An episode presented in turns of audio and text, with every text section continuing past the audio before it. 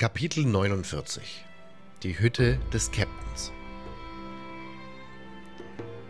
Gregs Hütte bestand aus einem einzelnen Raum mit zwei großen Truhen, einem Regal, einem Tisch und einem Bett, der von oben bis unten mit allerlei wertvollem Zeug wie Ringen, Amuletten, Tellern, Kerzenständern, Schatullen und ähnlichen Gegenständen, allesamt aus Gold und Silber, vollgestopft war. Dazu kamen Flaschen mit Grog und Rum ein Sextant und eine große an der Wand hängende Weltkarte. Sofort machte ich mich daran, die Hütte zu durchsuchen und auseinanderzunehmen.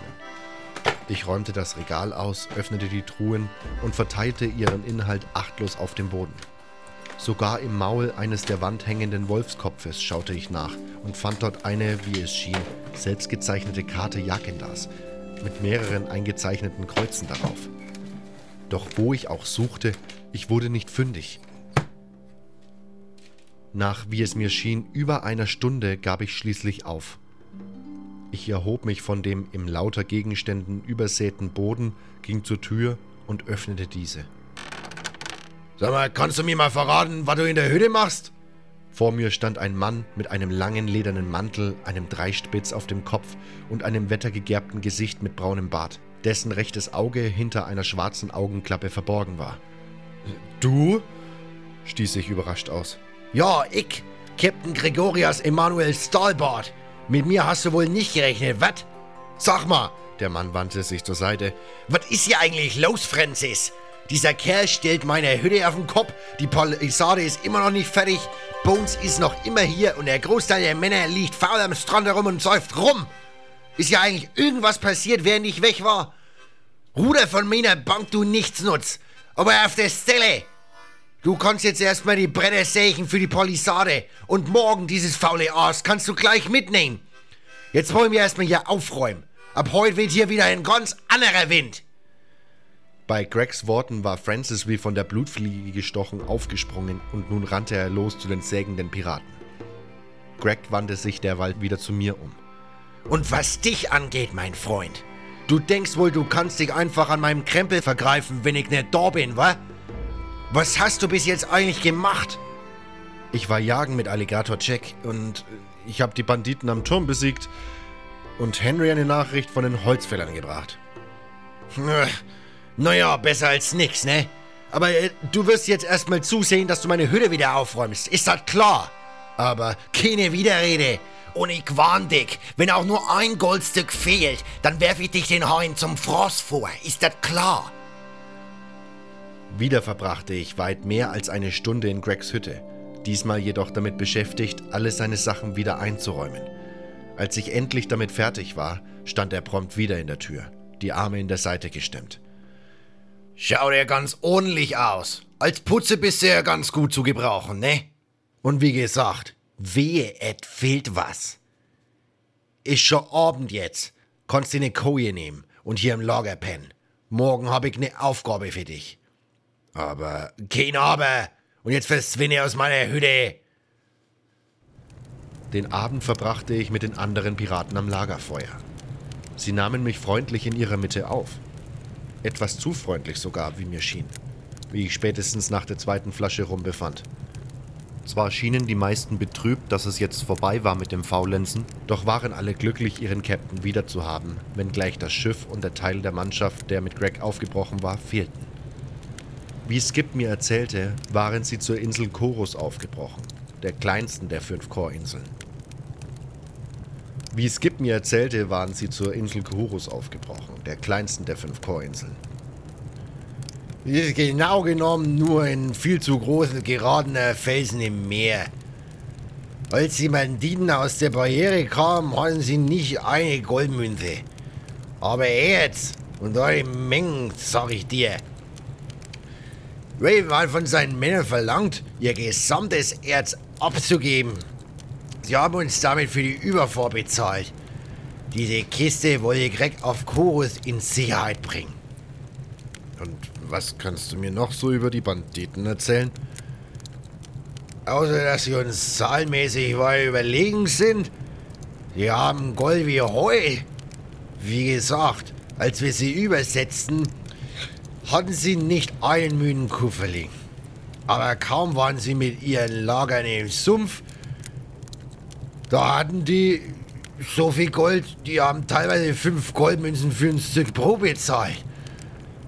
Da konnten wir nicht Nein sagen. Und wir hatten da fast alles rübergeschippert, was die da so wollten. Und wie kam es dann zum Krieg? Das hatte viele Gründe. Die Banditen sind halt größtenteils Arschlöcher und haben uns wie ihre Sklaven behandelt. Und es hat uns auf Dauer nicht gefallen, Gefangene für sie rüber zu schippern.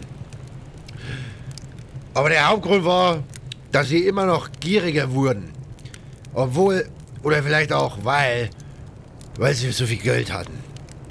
Deswegen haben wir sie irgendwann immer weniger gezahlt und meinen dann, dass sie mit einem Hungerlohn abzuspeisen zu können.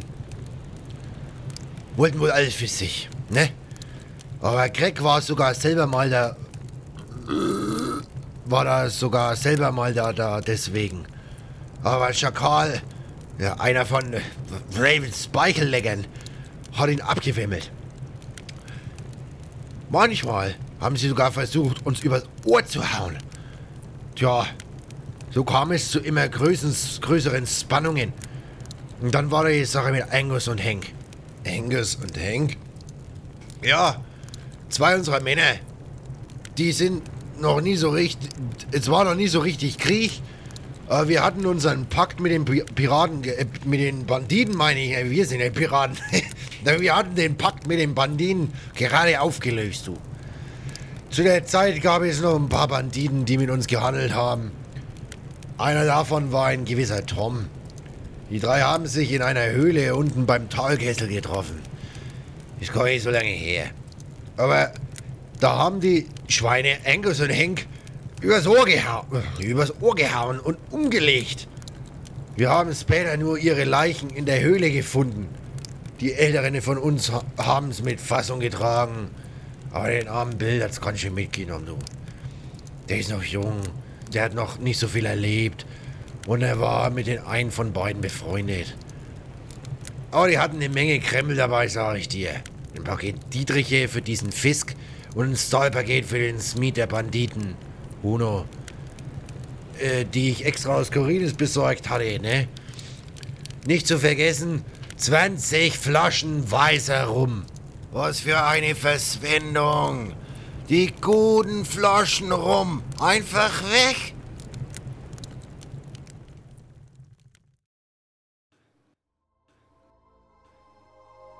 Komma. Rasgamon, mein Freund. Welch freudige Überraschung. Ich muss mit euch sprechen. Unter vier Augen. Nur zu. Hier wird uns niemand stören. Was gibt es, was nicht bis zur nächsten Ratssitzung warten kann? Geht es um Rademes? Ja, ganz genau. So etwas hat es nie in der langen Geschichte unserer Stadt gegeben. Ich habe die Ahnen befragt und sie raten dringend davon ab, den Sohn Quahotrons zum neuen Kriegsfürsten zu ernennen. Nicht umsonst schufen sie einst das Gesetz, dass der Nachfolger eines Kastenführers und Mitglieds im Rat der Fünf niemals mit seinem Vorgänger verwandt sein darf. Auf diese Weise gedachten sie, die Bildung von Dynastien zu verhindern und wollten vermeiden, dass bestimmte Familien die Macht an sich reißen. Meister Rasgamon, ich bin der Oberste der Gelehrten. Ich bin Weiß Adanos mit unseren Gesetzen vertraut. Und sollten wir etwa diese Gesetze, die unsere Ahnen in weißer Voraussicht schufen, brechen? Ich sage euch, Komma, wird diese Regel einmal durchbrochen, werden sich in Zukunft viele auf diese eine Male berufen. Dann wird dies kein Einzelfall bleiben. Ich bin ganz eurer Meinung, Raskamon, doch wir müssen äußerst vorsichtig sein. Davon abgesehen hat der Rat bereits seine Wahl getroffen. Gewuran wurde einstimmig zum neuen Kriegsfürsten von Jakindar gewählt – Allein die Kriegerkaste selbst will ihn nicht anerkennen und verlangt von uns, die alten Gesetze zu brechen und Quahotrons Sohn Rademes zum neuen Kriegsfürsten zu ernennen. Dabei war es Quahotron selbst, der Gewuran für den Posten des Nachfolgers vorschlug. Gewiss, doch Quahotron hat seine Macht über die Kriegerkaste längst verloren. Habt ihr nicht aufmerksam zugehört, als er von dem Feldzug in die grünen Lande berichtete? War es nicht Rademes, der den Schlachtplan erdachte? War es nicht Rademes, der den Weg durch die Urwälder der grünen Lande fand und die Krieger zu den großen Wasserfällen führte? War es nicht Rademes, der stets mit den Kriegern am Feuer saß, der ihnen beistand, als einer der ihren? Und war es nicht Rademes, der den Kriegern Mut zusprach angesichts der Gefahren der grünen Lande? Und war es nicht zuletzt Rademes, der an vorderster Front kämpfte und den Stammeshäuptling der Diener Belias im Zweikampf besiegte? Ich sage euch, Raskamon, Rademes hat diesen Feldzug geführt, nicht Quahodron. Der Kriegsfürst war schon immer naiv. Wenn er von den Taten seines Sohnes sprach, so spricht er mit Stolz. Er erkennt nicht, was all dies bedeutet. Ihr habt recht, Komar. Aber selbst wenn Rademes ein guter Führer ist, wir dürfen die alten Regeln nicht außer Kraft setzen. Ich bin ganz eurer Meinung. Doch nie in unserer langen Geschichte kam es vor, dass eine Kaste sich dem Willen des Rates entgegenstellte. Wir müssen in dieser Situation äußerste Vorsicht walten lassen. Doch was sollen wir tun? Komar, ich bespreche dies nicht umsonst unter vier Augen mit euch. Der Rest des Rates wird unsere Meinung nicht teilen. Ich weiß, sie erkennen die Gefahr nicht, sind zu leichtfertig. Quahodron ist alt und naiv. Der Stolz und das Vertrauen in sein eigen Fleisch und Blut machen ihn blind. Er hat sich der Regel untergeordnet, doch nun ist er nur zu gerne bereit, dem Drängen der Krieger nachzugeben. Quahodron will nichts Böses, der Gedanke, eine eigene Dynastie zu schaffen, ist ihm fern. Aber dennoch sähe er seinen Sohn gerne auf dem Thron des Kriegsfürsten. Und Sokadon, seine gepriesene Milde wird uns in diesem Fall zum Verhängnis. Er sagte mir noch heute, wir sollten den Kriegern nachgeben und es nicht riskieren, ihre Kaste gegen uns aufzubringen. Er sieht nichts dabei, die Regel dieses eine Mal außer Kraft zu setzen. Er hält Rademes sogar für den geeignetsten Kandidaten, nach dem, was er in den grünen Landen geleistet hat. Doch was ist mit Kardimon? Habt ihr schon mit ihm gesprochen? Kardimon? Kardimon taugt dazu, große Zeremonien abzuhalten, und er ist ein Meister der Magie. Doch für die Wirklichkeit ist er blind. Kardimon war schon immer unüberlegt und vorschnell in seinem Urteil und er vertraut so sehr in die eigene Stärke, darauf, dass er alles im Griff hat. Er denkt, zur Not wäre es ein leichtes. Er denkt, zur Not wäre es ein leichtes, ein Unheil durch die Kaste der Krieger abzuwenden. Also stehen wir allein. Ja, Raskamon, alter Freund, die anderen drei werden uns im Rat überstimmen. Ich habe keine Zweifel daran, dass sie den Kriegern nachgeben. Aber ihr seid der Führer der Gelehrten. Ihr besitzt das Recht des letzten Wortes. Ihr könnt die Entscheidung der anderen überstimmen. Mit dem Rückhalt der Kasten und der Bürger vielleicht. Doch momentan sind wir die Einzigen, die die Bedrohung erkennen. Das Volk bejubelt Rademes. Sie feiern ihn schon jetzt als großen Helden. Nein, sie sind alle bereit, dieses eine Gesetz zu brechen. Sie werden auch das Gesetz brechen, das mir gestattet, den Rat zu überstimmen. Alles, was ich erreichen würde, wäre die Krieger gegen mich aufzubringen. Momentan bin ich es, der am stärksten gegen Rademes spricht und der die Kaste der Krieger gegen sich aufbringt. Ja, und ihr solltet vorsichtig damit sein, Raskamon. Ihr macht euch die Kriegerkaste zum Feind und ich habe ein ungutes Gefühl dabei. Doch sollten wir einfach so tatenlos zusehen? Nein, aber wir müssen vorsichtig und mit Bedacht handeln. Das war Kapitel 49. Die Hütte des Captains.